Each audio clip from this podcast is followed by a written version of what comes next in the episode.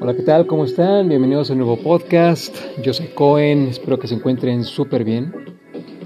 Recuerden que este espacio, este podcast, está pensado para que juntos descubramos los mejores consejos de salud, siempre desde un punto de vista fácil de entender.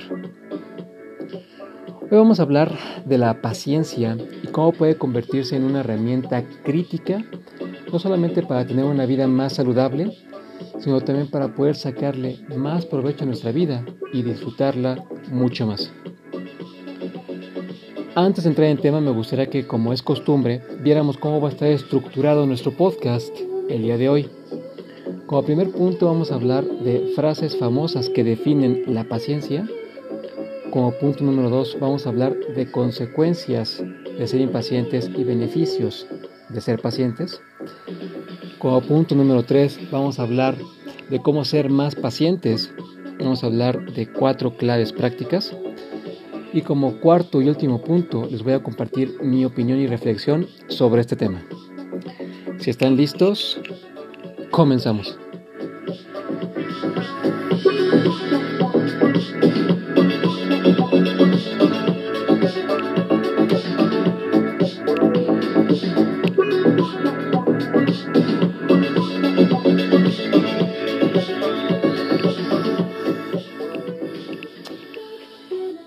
Parte número uno, frases famosas.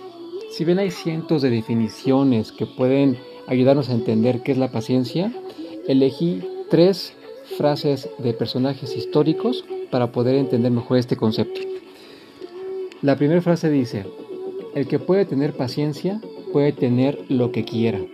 Benjamin Franklin. Una segunda frase dice, el que no tiene paciencia ante pequeñas dificultades fracasará ante grandes problemas. Confucio.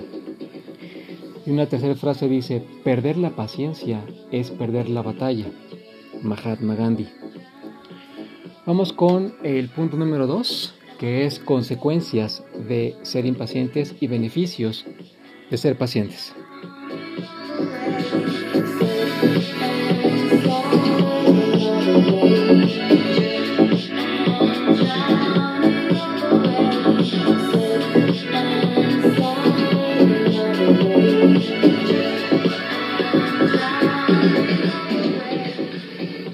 Punto número 2. Consecuencias de ser impacientes y beneficios de ser pacientes. Vamos primero con las consecuencias. Una persona que es impaciente no disfruta el presente. Una persona que es impaciente no logra objetivos. Una persona impaciente fortalece emociones negativas.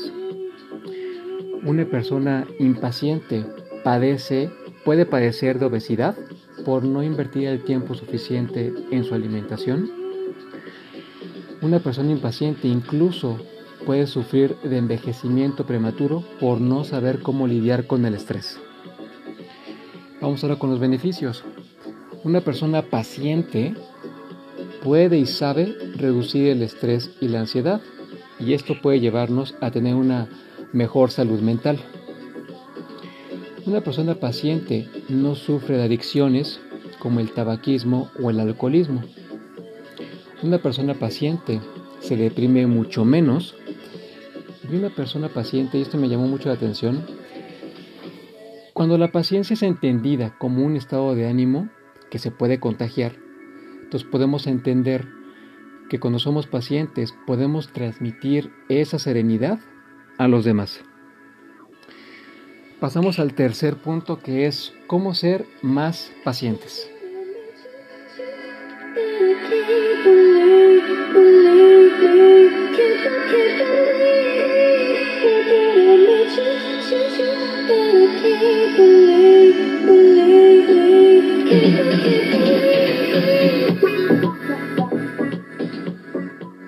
Punto número 3.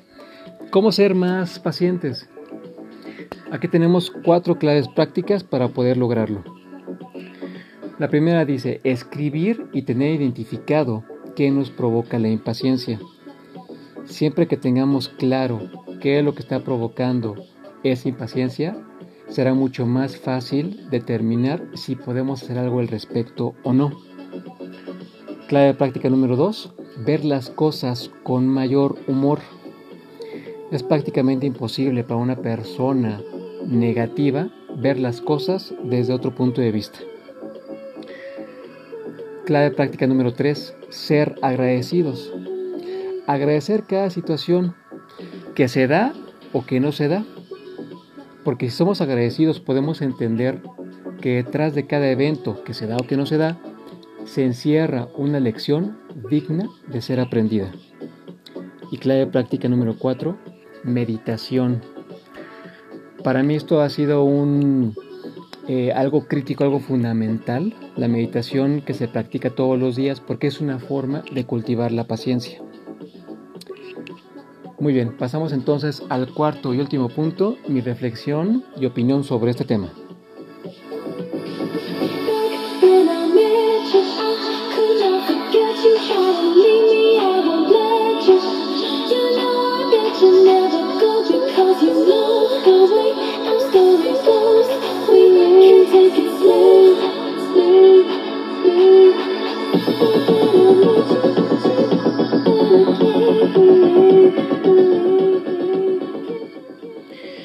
Cuarto y último punto, mi reflexión sobre este tema.